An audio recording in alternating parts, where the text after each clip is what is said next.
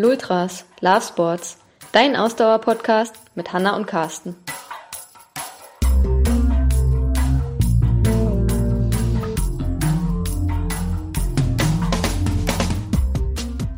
Folge 75. Die Bleiente und der Kartoffelsack sprechen übers Schwimmen.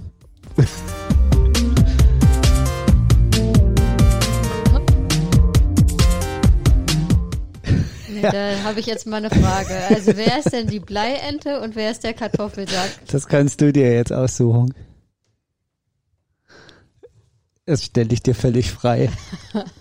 So, also so rein aus unserer äh, Schwimmform würde ich sagen, du bist die Bleiente, weil du insgesamt untergehst und ich bin der Kartoffelsack, weil mir der Arsch immer hinten unten hängt. Oh Mann, ey. Also, äh, liebe Hörer und Hörerinnen, ich wurde nicht auf diesen Titel vorbereitet. Ähm, ja, was soll ich dazu sagen? Mir fehlen ein bisschen die Worte. Ich fand den gerade sehr passend.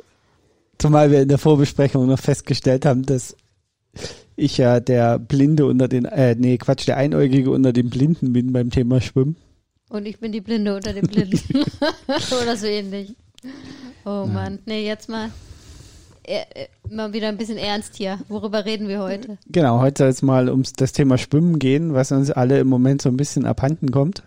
Uns Triathletinnen und Triathleten. Und wir wollen einfach mal so ein bisschen äh, zum einen mit ein bisschen mit Mythen aufräumen und zum anderen mal ein bisschen darüber philosophieren und sprechen, wie es denn, wie der Wiedereinstieg hoffentlich dann jetzt irgendwann mal gelingen könnte.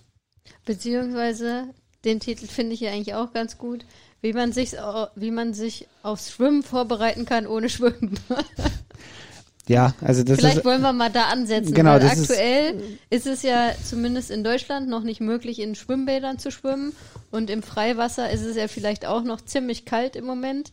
Das heißt, Schwimmen ist gerade nicht. Was kann man tun, um trotzdem ähm, ein bisschen was dafür zu tun, dass es im Sommer, wenn hoffentlich wieder der ein oder andere Triathlon-Wettkampf stattfindet, nicht zu schlimm wird. Genau, also das, das ist, glaube ich, auch der erste Mythos, mit dem man aus, aufräumen muss äh, und zu dem man ehrlich stehen muss. Schwimmen kann man nur lernen oder schwimmen kann man nur trainieren, wenn man schwimmt. Also ist es alles gibt, verloren. Es gibt kein adäquates Ersatztraining. Also man kann, da kommen wir jetzt gleich dazu, so ein bisschen Zugseiltraining machen und bestimmte Athletiksachen und so weiter. Das, das passt schon alles, das unterstützt das natürlich. Aber du kannst das ganze Training der Technik und der Wasserlage einfach nicht gut trocken machen. Das muss man einfach mal so ganz ehrlich und äh, vorteils, äh, vorurteilsfrei sagen. Also das heißt, wir ist, sind alle verloren für die kommende Triathlon-Saison. Nicht, weil wir ja wieder alle unter denselben Voraussetzungen starten. Ne? Also es haben ja bis auf die fünf Leute, die sich einen Strömungspool zu Hause leisten können, stehen wir ja alle vor dem Dilemma, dass wir seit Monaten nicht schwimmen waren. Weil die Schwimmbäder sind ja für alle geschlossen. Außer die Profi-Sportler Ja, und Sportlerinnen. lass mal die, Profis wenigen, mal. die. Wobei auch die natürlich das Problem haben, dass sie sich darum kümmern müssen, dass sie entsprechende Zeiten bekommen und entsprechend offen ist. Ja, aber ne? die Bäder sind ja leer. Also. ja, aber nicht äh, überall ist es ihnen erlaubt, trotzdem dann zum Ja, Schwimmen ja, zu also, erscheinen. äh, Also für den einen ähm, ist es da, glaube ich, leichter als für, für die andere, aber ja, ähm, Genau, also wir von daher ist es dort auch nicht. Sportler und Sportlerinnen haben gerade keine Möglichkeit, zumindest nicht keine legale Möglichkeit, soweit ich weiß. Ich habe jetzt mal gelesen, irgendwo, irgendwo in, ja, in Deutschland gibt es irgendwie so ein Schwimmbad, die für Dauerkarten, also die haben irgendwie letztes Jahr ähm, Dauerkarten verkauft, also Jahreskarten, obwohl da quasi schon abzusehen war, dass das mit dem das ganze Jahr Schwimmen vielleicht nicht so wird.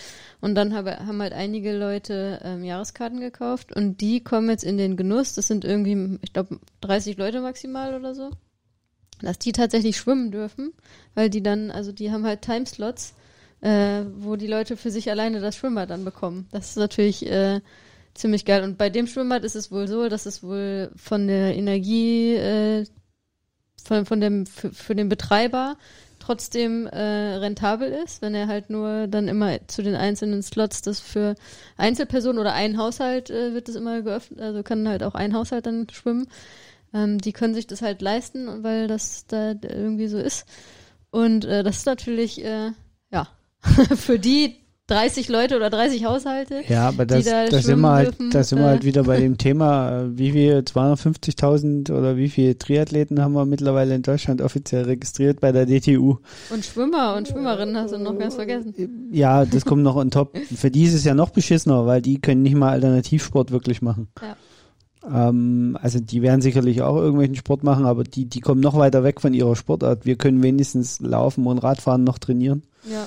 und uns in den anderen beiden Disziplinen entsprechend verbessern, wenn man das Schwimmen schon weiter äh, fallen lässt. Dazu kommt beim Schwimmen natürlich, gerade im Triathlon-Bereich, noch ein anderer Effekt. Die wenigsten von uns kommen ja vom Schwimmen. Und daher haben wir eigentlich eh einen erhöhten Aufwand, um wirklich gute Schwimmer zu werden, weil Schwimmen ja eine sehr technische Disziplin ist. Schwimmen hat ja am wenigsten mit, mit Kraft und Ausdauer zu tun. Also ja auch, man muss die, die, die, die Distanzen mal schwimmen und muss sich da rantasten.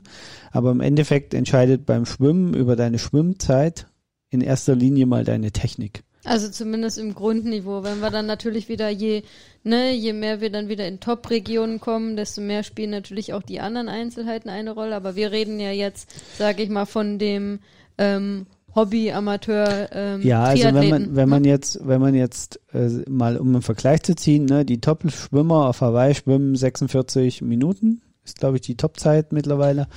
Also so knapp unter 50 Minuten wird geschwommen auf Hawaii.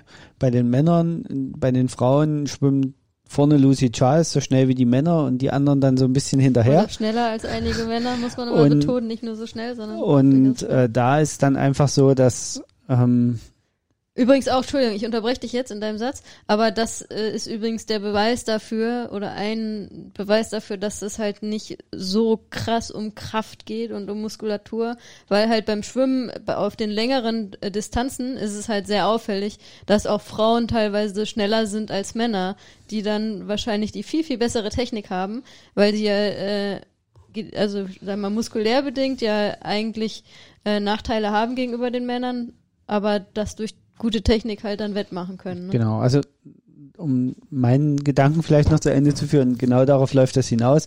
Also natürlich hast du im, im, im Profibereich oder auch in, den, in, in deinem jeweiligen Bereich, in dem du dich befindest, kannst du mit Kraft entscheidet dann darüber, ob du vielleicht eins, zwei Minuten schneller oder langsamer bist. Ne, Das ist das, was du über die Kraft am Ende machen kannst.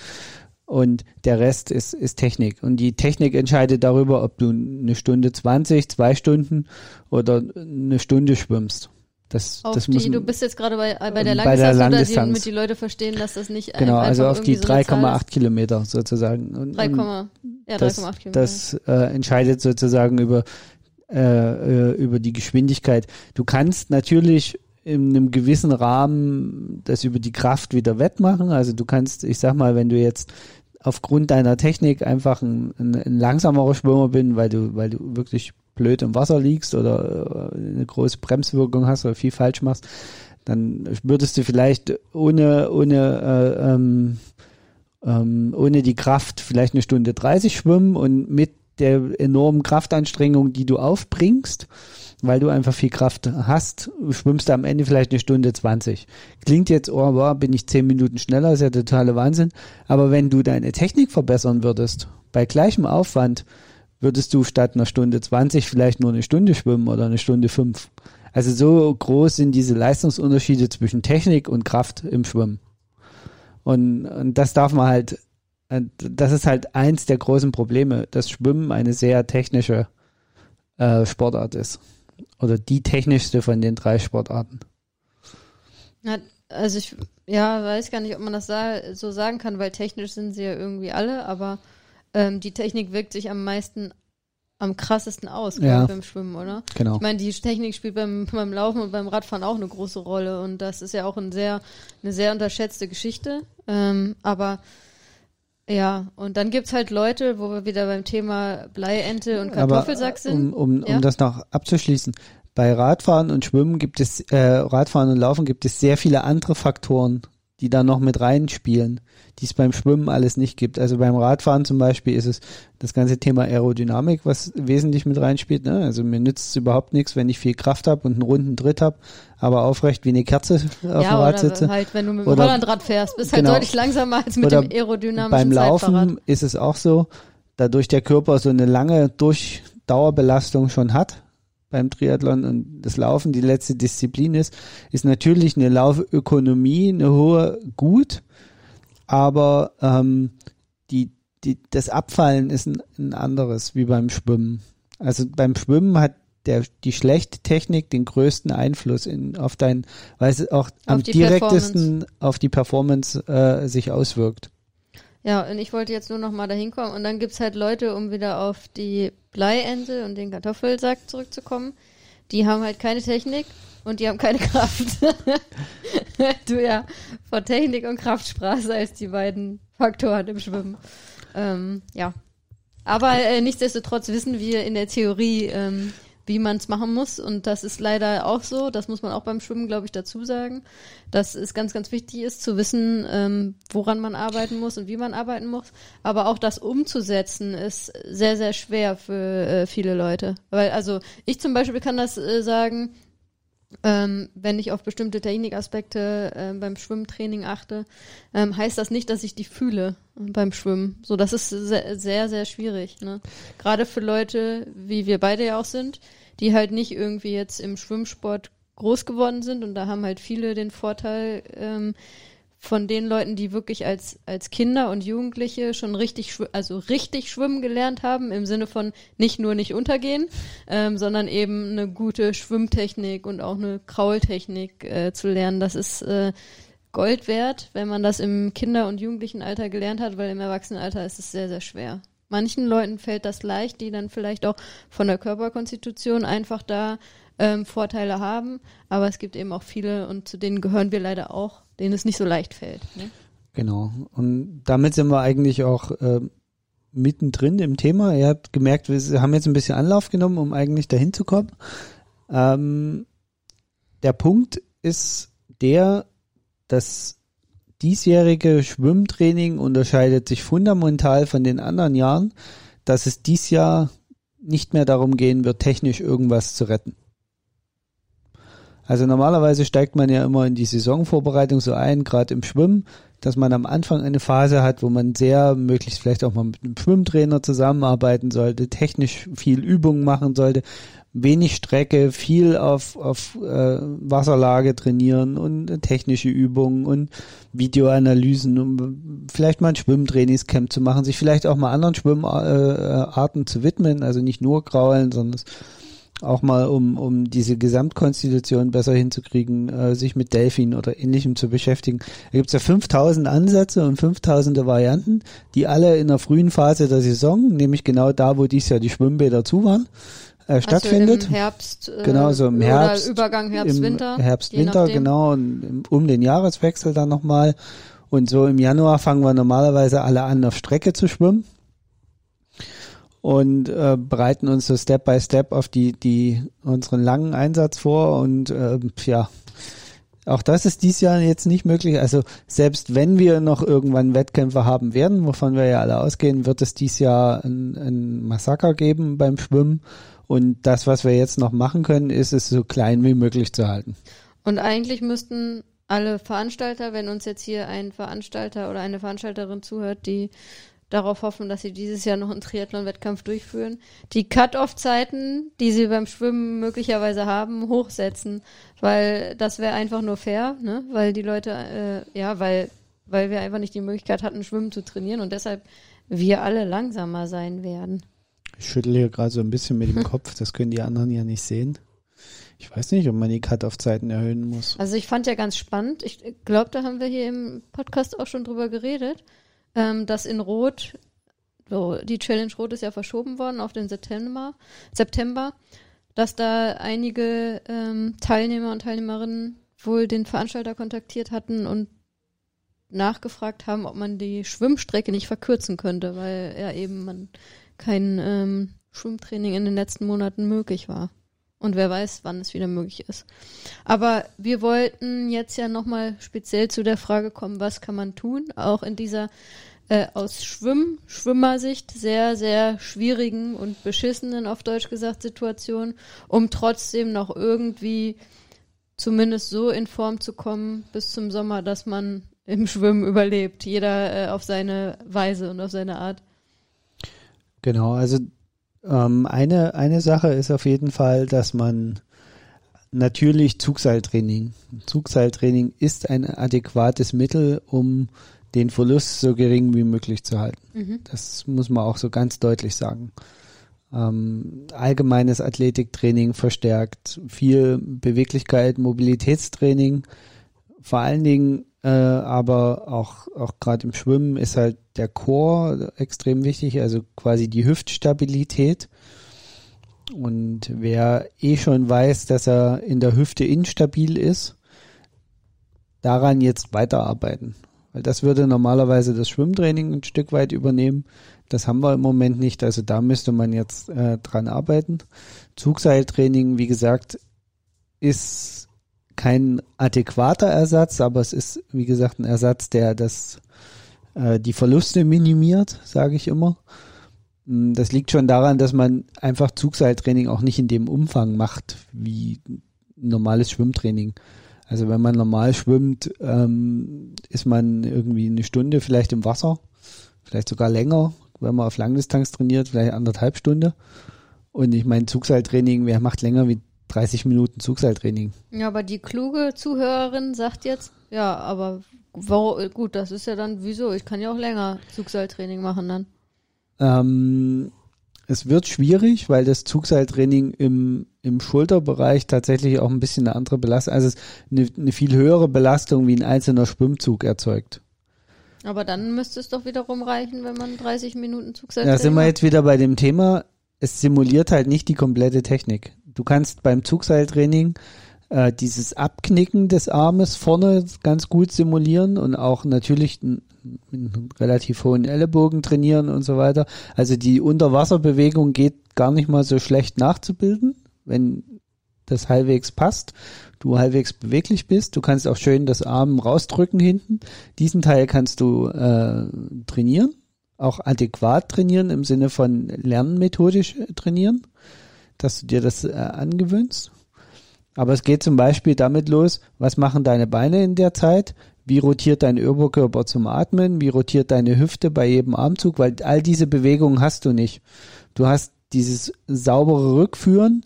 Im, im, normalerweise führt man ja den Arm, den man über Wasser zurückführt, in einer entspannten Bewegung zurück und sollte den nicht so unter Last vorziehen. Der soll sich ja eigentlich ist die Schulter da in der Erholungsphase. Ist sie beim Zugseiltraining aber nicht, weil das Zugseil weiterhin dran zieht. Ja, beim Zurückführen und so da, Dadurch kannst du einfach weniger Züge machen pro Satz, wie, wie du jetzt im Wasser machen würdest. Ich würde auch jetzt das, das äh, nochmal ganz klar vereinfachen und sagen, naja, du kannst halt die Wasserlage äh, nirgendwo außer im Wasser imitieren. Genau. Und äh, wer von euch Triathlet oder Triathletin ist und schwimmt, hat bestimmt schon mal immer was von dieser ominösen Wasserlage gehört. Und äh, die gute Wasserlage ist halt alles im, beim Schwimmen. Und die kannst du halt nicht imitieren, außer du bist im Wasser. Genau, das war das, was ich mit Hüftdrehung und Schulterdrehung und so ja. und Kopfdrehung meinte. Das ist genau der Punkt. So, dazu kommt, und das äh, ähm, häufig bei Triathleten ähm, ist es so, dass also wer Schwimmen nicht von Grund auf gelernt hat, neigt häufig dazu, dass er zum einen um seine Längsachse sozusagen rotiert, das heißt links und rechts die Schultern abknickt und dadurch in der Wasser, im Wasser nach links und rechts äh, ähm, dreht. dreht und gleichzeitig durch den entweder durch die schlechte Hüftstreckung oder durch den schlechten äh, Beinschlag, den man hat, in der Regel hinten in der Hüfte abknickt und die Beine so ein bisschen durchs Wasser zieht. Also es liegt nicht gerade im Wasser, sondern die Beine hängen dann so ein bisschen durch.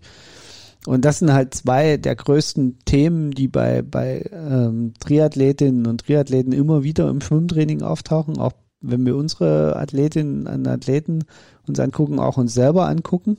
Und das ist halt genau der Teil, den du nicht trainieren kannst. Ja, verdammt. Ähm, du kannst, also wie gesagt, du kannst diesen Armzug äh, trainieren und du, kannst das auch ein Stück weit da vielleicht dich verbessern, wenn du sehr stark übergreifst oder wenn du so einen ähm, extrem ausschweifenden Waldbewegung hast und so. Das kannst du, glaube ich, sogar mit Zugseil ein bisschen korrigieren. Aber die zwei entscheidenden Faktoren, nämlich die, die Rotationen um die Achsen und das Abknicken der Hüfte, ist genau das, was du nicht trainieren kannst. Und das ist genau das, was eine Wasserlage ausmacht am Ende. Gut, jetzt nehmen wir doch mal ganz vereinfacht dich als Beispiel. Du bist ja jetzt dieses Jahr noch für den Ironman Frankfurt angemeldet, der Stand jetzt Ende Juni stattfindet. Ja. Und du bist seit, ja, ich kann sagen, seit einem Jahr praktisch nicht mehr geschwommen. Ich glaube, du bist äh, äh, seitdem vor einem Jahr die Schwimmbäder im März irgendwann zugemacht haben, ähm, bist du zweimal, glaube ich, noch Ja, genau. gewesen. Wir waren im Oktober irgendwie noch zweimal in der Ja, Halle. du warst zweimal, ich war einmal. ähm, und ja, wie gehst du das jetzt an, dass du Ende Juni in der Lage sein wirst, äh, in einer Zeit, in der du auch in der erlaubten Zeit noch bist, ähm, da Also- 3,8 Kilometer zu schwimmen in Frankfurt? Also erstens mal habe ich einen strategischen Vorteil. Ich bin das schon mal geschwommen und ich weiß, dass ich dafür eine Stunde 20 gebraucht habe. Und selbst wenn ich jetzt richtig schlecht bin, glaube ich nicht, dass ich zwei Stunden schwimme, was der Cut-Off in, in, in Frankfurt wäre. Gut, jetzt mal davon abgesehen, So, aber es geht ist ja also darum, für die eigenen Vorteil- Verhältnisse genau, strategische. Vorteile für mich. Ich weiß, dass es selbst mit ganz wenig Schwimmtraining äh, mit zweimal vorher Schwimmen klappen würde. Ähm, das heißt für mich aber natürlich trotzdem, um Rhythmus zu finden, und, und ich glaube, darum geht's. Ähm, wenn man 3,8 Kilometer schwimmen will und danach auch noch 180 Kilometer Radfahren und einen Marathon laufen will, dann sollte man einen gewissen Rhythmus bei dem Schwimmen haben. Und der fehlt mir natürlich auch komplett. Ja. Ne? Also das, ohne Frage. Stand heute würde ich wahrscheinlich die 3,8 Kilometer ohne Cut-off-Probleme schaffen. Selbst wenn ich jetzt ein halbes Jahr nicht schwimmen war, würde ich mir das zutrauen. Aber ich wäre danach völlig tot. Ja, Ich könnte danach unmöglich noch 180 Kilometer Rad fahren und dann noch einen Marathon und einen laufen. Marathon laufen. Ja. Also da gebe ich mich keiner Illusion hin, dass das noch einen sinnvollen Tag ergeben würde. Ja. So, also die Option, die ich also habe, ist, ich muss mir diesen Rhythmus irgendwie verschaffen. Und ähm, ich gehe davon aus, dass die Schwimmbäder weiter geschlossen bleiben werden. Ich glaube nicht, dass wir ähm, ähm, äh, in dieser Saison, Also in der Frühjahrssaison, in der Frühjahrssaison noch offene Schwimmbäder geht's erleben ja irgendwann werden. um die Freibäder, das ist dann wieder ein anderes Thema. Die Genau. haben wir letztes Jahr auch zum Teil. Ähm, ich denke mal, dass wir Ende April, Anfang Mai in Deutschland in den Freibädern loslegen können mit Schwimmen. Natürlich auch da wieder eingeschränkt wahrscheinlich, also mit reservierten Zeiten, begrenzten Mengen an Leuten, die auf die Bahnen können und, und, und. Also es wird am Anfang noch ganz schön eingeschränkt sein. Äh, Es wird also aufwendig werden, sich da auch ähm, da, ähm, da vorzubereiten. Also sprich, es braucht schon mehr mentale Vorbereitung dann zum Schwimmen. Draußen schwimmen gleich, ohne viel Vorbereitung ins Wasser und schwimmen und los und fertig. Es braucht mehr Organisationsaufwand, weil Tickets reservieren, Zeiten buchen, ähnliches. Hier in Berlin für uns heißt das ein Hauen und Stechen um die Tickets. Das war letztes Jahr schon so. Genau, und ähm, so, also das ist das, wovon, worauf man sich einfach einstellen muss. So, und trotzdem werde ich versuchen, im, im Mai und Juni ein, äh, optimalerweise zweimal die Woche schwimmen zu gehen, um, ich sag mal, in acht Wochen, das wären dann ungefähr noch acht Wochen bis, bis zum, zum, bis Frankfurt, wenn Frankfurt stattfindet, ähm, um acht Wochen lang zwei Einheiten die Woche hinzubekommen, sind 16 Schwimmeinheiten. Das würde mir reichen, um Rhythmus zu finden. Was ist, wenn die Schwimmbäder nicht aufmachen im April, Mai? Ähm, ja, ich bin jetzt kein großer Freund von zu früh im Freiwasser rumturnen. Aber das wäre dann notwendig, würde ich mal so sagen. Das wäre dann eine Option. Wobei, ganz ehrlich, ich gehe davon aus, wenn im Mai die Schwimmbäder auch noch zubleiben, gebe ich mich keiner Illusion hin, dass im Juni, Juli, August irgendein Wettkampf stattfindet. in Deutschland zumindest nicht. Weil Also- in anderen Ländern zum Beispiel haben ja die Schwimmbäder offen. Ne? Also ähm, das heißt, das sind nicht, in, das ist von Land zu Land sehr unterschiedlich. Ja, und entsprechend auch andere Voraussetzungen. Und wahrscheinlich ist es ja doch eher so, auch wenn es ein internationaler Wettkampf ist und Ironman sind ja jetzt auch Veranstaltungen, wo auch einige Leute aus dem Ausland kommen, wobei natürlich auch das wiederum in diesem Jahr sehr in Frage steht äh, zu Corona-Zeiten. Wenn ein Wettkampf stattfindet, dann äh, wird es wahrscheinlich generell so sein, dass es eher die lokalen Leute sind, die da hinkommen, die äh, oder die nationalen Leute, als äh, viele Leute aus dem Ausland. Ähm, aber so sind natürlich die Vorbedingungen ein bisschen unterschiedlich. Aber in Deutschland, okay, wir reden jetzt von Deutschland, ähm, ja, ist die Frage, ne? Und dann ist es natürlich wirklich die Frage, ähm, wenn es dann Veranstalter gibt, dass die dann nicht sagen, okay, bei jetzt der Langdistanz zum Beispiel ist es vielleicht eine Option, ähm, das Schwimmen zu verkürzen. Aber also es gibt ja durchaus Leute, die ins Freiwasser gehen. Es gibt ja sogar Leute, die jetzt im Winter ähm, ins Freiwasser gehen, ne? so die ganz harten. Also für mich hat das mit dem Freiwasser zwei, zwei Haken eigentlich, die, die ich persönlich da sehe. Die, der eine Haken, gerade jetzt in den eiskalten Bedingungen, ist, du musst schon einen relativ dicken Neopren anziehen, um sinnvoll Langstrecke zu schwimmen. Ne? Also ich rede hier nicht davon, mal kurz hier Eisbucket Challenge, äh, mal kurz ins Wasser, sich freuen, dass es kalt war und hinterher dicke Sachen anziehen. Es wäre hier Wieso eine, freut man sich darüber, wenn es kalt ist? Aber gut, das ist eine andere Diskussion. Ähm, ich sag mal so, wenn du eine halbe, dreiviertel Stunde schwimmen willst, kühlst du einfach aus. Und dann musst du dich dagegen schützen, gegen die Kälte, wenn das Wasser zu kalt ist. Und das kannst du nur, das einfachste, was heißt kannst du nur, aber die einfachste Variante ist mit Neopren Ja. zu schwimmen. So, und dann kannst du relativ dickes Neopren wählen, aber das schränkt deine Bewegungen ein. Und du kannst natürlich mit Neopren Füßlingen und Neopren Handschuhen und Neopren Haube schwimmen. Also kannst quasi so einen Ganzkörpertauchanzug anziehen, der trotzdem als Feuchtanzug fungiert, also sprich Wasser durchlässt, kein Trockenanzug, wie es beim Tauchen häufig der Fall ist, äh, die ja richtig dann luftdicht abgeschlossen sind, also wasserdicht sozusagen, wo kein Wasser eindringen kann, ähm, sondern es, gibt auch quasi so Ganzkörperkondome, die trotzdem ähm, wasserdurchlässig sind und, und, und eher wie ein Schwimmneopren funktionieren, halt sehr dick sind. Und das ist aber aus meinem Empfinden ein bisschen sich selber belügen, was das Langstreckenschwimmen im Sommer angeht. Weil das die Neoprenhaube und gerade Neoprenhandschuhe und Neoprenfüßlinge sind nämlich nochmal ein zusätzlicher Auftrieb, die bestimmte Eigenschaften mit dir machen. Ja, aber es ist doch bestimmt besser als nicht schwimmen. Du hast ja Also- auch davon gesprochen, du musst wieder in den Rhythmus kommen und ich meine, Ja, aber ich glaube, dass du genau dieses Rhythmusgefühl dort nicht erlernst. Also dieses Gefühl, was es bedeutet, lange Strecke zu schwimmen, weil dieser Neopren das sehr verfälscht. Und das kalte Wasser dazu übrigens auch noch äh, nicht ganz unerheblichen Einfluss auf Gesundheitsgefahren hat, wenn man danach immer noch ein paar andere Trainingseinheiten an dem Tag machen möchte. Ähm, okay, Thema also Open du Window Effekt. sagst, Winterschwimmen im Freiwasser ist wenig sinnvoll. Also Aber ich halte das für wenig sinnvoll. gut, aber wir gehen jetzt wieder von der Situation jetzt mal aus. Szenario, Ironman in Frankfurt, Ende Juni findet statt, ähm, aber Schwimmbäder oder Freibäder haben nicht auf vorher. Was machst du dann? Also für mich ist äh, so ein bisschen die, die goldene Regel fürs Freiwasserschwimmen tatsächlich auch das, was in der DTU-Sportverordnung steht, nämlich Freiwasserschwimmen bis 16 Grad Wassertemperatur ist dort, glaube ich, vorgesehen mit Neopren. Das ist nämlich genau so die Temperatur, wo man ähm, ohne, also ich sag mal mit zwei Badekappen und einem normalen Neoprenanzug durchaus eine halbe, dreiviertel Stunde ins Wasser kann.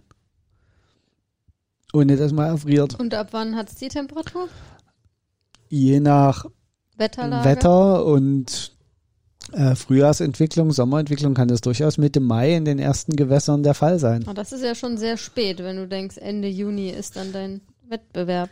Ja, aber viel eher wird's nicht werden. Also ich, ich halte es nicht für sinnvoll, viel früher. Also es macht aus meinen, für mich sind die, ist die Gefahr, äh, der ich mich aussetze, wenn ich zu früh ins kalte Wasser gehe und zu lange im kalten Wasser verweile und damit mein Immunsystem nämlich erstmal schwäche und nicht, wie alle immer behaupten, gleich mein Immunsystem stärke, weil unmittelbar nach dem Schwimmen ist es erstmal geschwächt das Immunsystem. die Stärke kommt erst aus der Reaktion daraus. Ähm, für mich ist es also keine Option, jetzt einfach auf Teufel komm raus, früher loszuschwimmen. Aber du hast ja jetzt gesagt, ja, okay, du hast den Vorteil, du weißt, wie es sich anfühlt, du weißt, dass du das auch irgendwie schaffst. Jetzt gibt's aber auch Leute vielleicht, die zum Beispiel jetzt dieses Jahr ihren ersten Ironman machen wollen, ihre erste Langdistanz machen wollen, die vielleicht auch keine, ähm, keine leidenschaftlichen Superschwimmer sind. Ähm, und die jetzt natürlich langsam Panik kriegen, weil die sind seit mehreren Monaten nicht mehr geschwommen. Die haben da vielleicht im letzten Jahr da noch ein bisschen mehr gemacht, als wir gemacht haben, wo es ja äh, eine ganze Zeit lang limitiert möglich war, schwimmen zu gehen. Ähm, die aber jetzt auch, stand jetzt seit November oder wann die Schwimmbäder geschlossen haben, nicht mehr schwimmen konnten. Und die kriegen jetzt Panik, weil da ist ja die Langdistanz, äh, die kommt ja immer näher. Und ähm, was würdest du denen raten?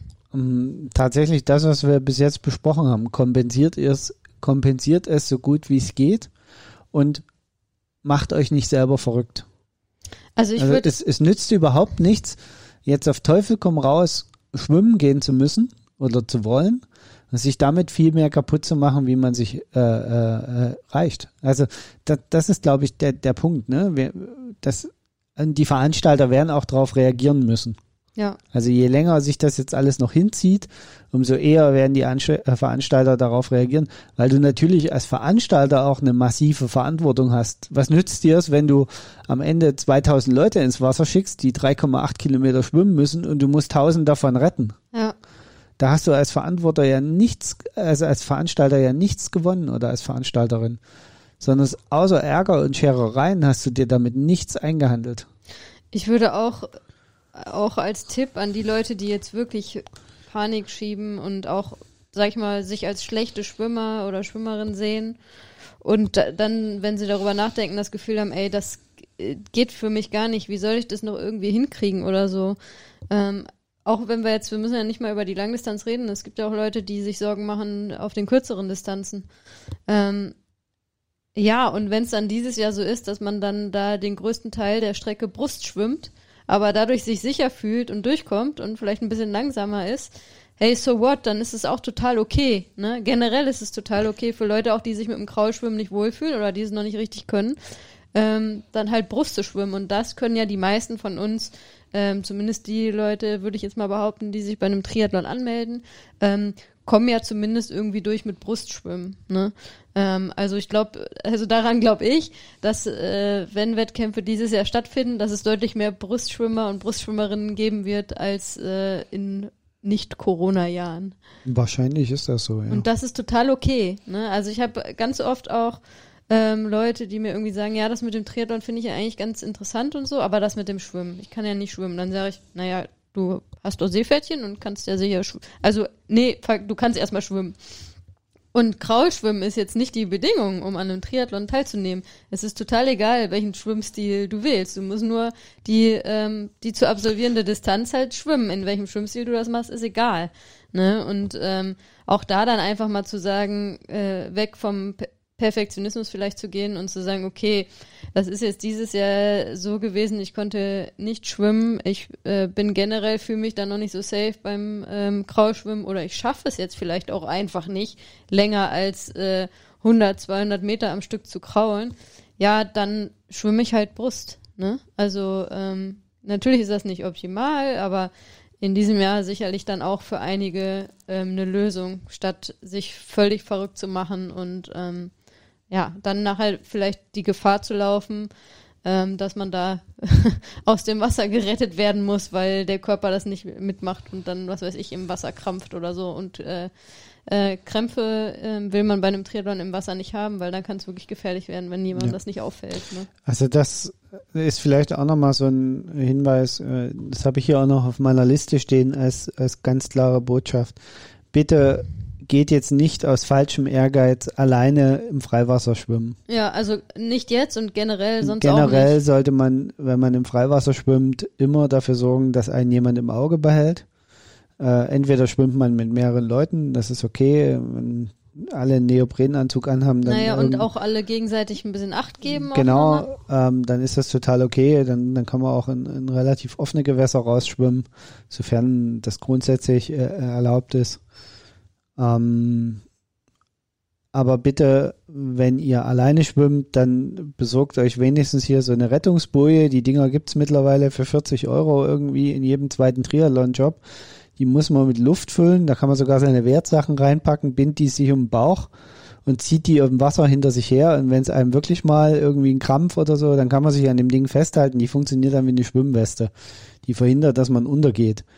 Und das ist echt eine Investition, die kann ich nur jedem ans Herz legen, der unbedingt alleine, wie gesagt, ich würde, kann nur den Leuten empfehlen, gar nicht alleine Aber schwimmen zu selbst gehen. auch, also es gibt ja auch viele, die dann auch ein bisschen Angst haben, einfach im Freiwasser, auch wenn man nicht alleine ist, sondern andere dabei ist. Auch dann ist halt die Schwimmboje su super sinnvoll, Ja. ähm, sich äh, da das Geld Und sie ist natürlich auch, gerade wenn man in, in Gewässern schwimmt, die man sich mit anderen teilt, also mit vielleicht äh, Boot, Bootsverkehr oder so, ist sie natürlich auch eine super äh, Seehilfe. Ne? Also wenn man im schwarzen Neoprenanzug äh, in, in, in so einem Dreckchen Dümpel durch die Gegend schwimmt, das muss man nicht zwangsläufig sehen, dass da einer schwimmt. Nicht von jedem Boot aus nimmt man dann so schwarze im Wasser schlagende Personen wahr. Äh, Das muss man einfach auch mal so sagen. Und so eine orangene oder gelbe, meistens sind die orange oder gelb oder leuchtend Ja. rot, die Schwimmbojen, die, die nimmt man halt schon anders wahr. Ja, Also von daher, da kann ich nur jedem empfehlen. Äh, Ich bin eh absolut dagegen, dass man alleine schwimmen geht in offenen Gewässern.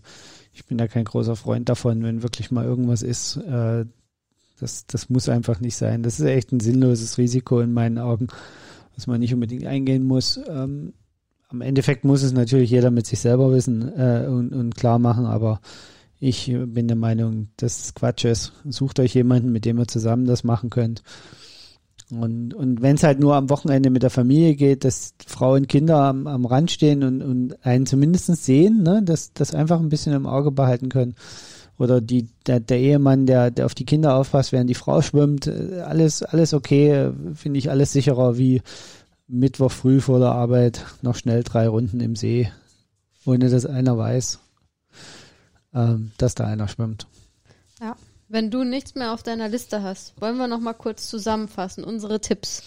Na, erstmal nochmal äh, Mythos äh, Zugseiltraining. Es kann, also es, es kann den Verlust minimieren, aber es kann ihn nicht ausgleichen. Also Zugseiltraining ist nur ein bedingter Ersatz für Schwimmtraining. Wir empfehlen es trotzdem. Und trotzdem empfehlen wir es, weil es einfach das Delta verkleinert, was am Ende rauskommt. Ähm, Du hast auch noch gesagt Mobilitätstraining Genau, Anfang. ne? Mobility und Stabi-Training, besonders für die Hüfte, weil das ist der wesentliche Teil, aber das ist vom Prinzip her dasselbe Problem wie beim Radfahren. Also wer beim Radfahren steif auf dem Rad sitzt, äh, steht vor demselben Dilemma. Also auch da macht was für eure Mobilisation in der Hüfte und auch, dass ihr sich stabilisieren könnt. Also Core-Training und ähm, bei uns heißt das ja im Trainingsprogramm immer Movement, also generelles Beweglichkeitstraining, äh, was immer so eine Mischung aus Athletik und Mobilitätstraining ist. Ähm, also das ist das, was man ersatzhalber im Moment tun kann und hoffentlich bis jetzt auch schon getan hat. Sobald die Schwimmbäder und ähm, oder die Freiwassersaison dann losgeht, je nachdem, wie ihr euch da entscheidet oder was eure Gegebenen, Gegebenheiten sind vor Ort, lasst es ruhig angehen, versucht nicht auf Teufel komm raus jetzt noch zu retten, was nicht mehr zu retten ist. Oder jetzt noch auf Teufel komm raus innerhalb von zwei Monaten kraulen zu lernen. Genau, konzentriert euch, konzentriert euch darauf, einen guten Rhythmus zu finden. Vielleicht die Strecke mal zu schwimmen, dass man sich an das, an die Distanz ein bisschen gewöhnt, wenn man jetzt wirklich, äh, sagen wir mal, was längeres vorhat, dass man das einfach noch so ein bisschen mitnimmt für sich. Ähm, mehr kann man einfach im Moment nicht mehr tun dieses Jahr. Das muss man so, so hinnehmen. Ähm, macht euch auch nicht zu einen großen Kopf, weil im Endeffekt, das muss man auch, also selbst wenn man zwei Stunden schwimmt, ist ähm, am Ende jetzt beim, bei einer Langdistanz das Schwimmen nur ein Achtel wahrscheinlich vom, vom Gesamtaufwand, den man hat, oder ein Sechstel, ein Siebtel, irgendwo so, da liegt das ungefähr. Von dem, was ihr Gesamtzeit verbraucht. Also macht euch da auch nicht so einen großen Kopf ums Schwimmen. Das kriegt man schon irgendwie durch die Tür, so wie du es vorhin gesagt hast, dann im Zweifelsfall halt Brustschwimmen und 3,8 Kilometer Brustschwimmen mit kräftigem Armzug, den wir ja hoffentlich alle gut trainiert haben. Ähm, dann kommst du auch in der, in der Cut-Off-Zeit durch. Ähm, das sind so die wesentlichen Sachen. Denkt dran, beim Freiwasserschwimmen überlegt euch, ähm, A, wegen der Sicherheit, bitte macht keinen Blödsinn, nur weil ihr jetzt unbedingt auf Teufel komm raus noch schwimmen gehen müsst. Und äh, das zweite ist, ich persönlich, aber das, das ist auch, wie gesagt, eine ganz persönliche Sache. Ich halte nichts von zu früh ins Freiwasser gehen, weil einfach aus meiner Sicht die Gefahr, das Immunsystem zu sehr zu schwächen in der Phase des unmittelbar danach, äh, das ist mir zu hoch. Ich möchte, also ich gehe dieses Risiko nicht ein. Ich weiß, dass ich da auch sehr anfällig, ein bisschen anfälliger bin gegen Kälte. Und äh, deswegen ist es für mich einfach äh, wichtig, darauf zu achten, nicht zu früh ins Freiwasser zu gehen. Gut, ich würde sagen, damit beschließen wir die heutige Folge und Genau. wir gehen jetzt ohne Witz. Äh, wir machen jetzt Mobility und Zugseiltraining. Ja, aber bevor wir damit anfangen, müssen wir heute mal wieder ähm, Werbung machen dass die Leute endlich unseren Kanal abonnieren, uns kommentieren, uns bei iTunes ein Like dalassen und so, dass wir da mal neue Bewertungen kriegen. Gut, damit sind wir raus. damit sind wir raus. Ciao, ciao. Ciao, ciao.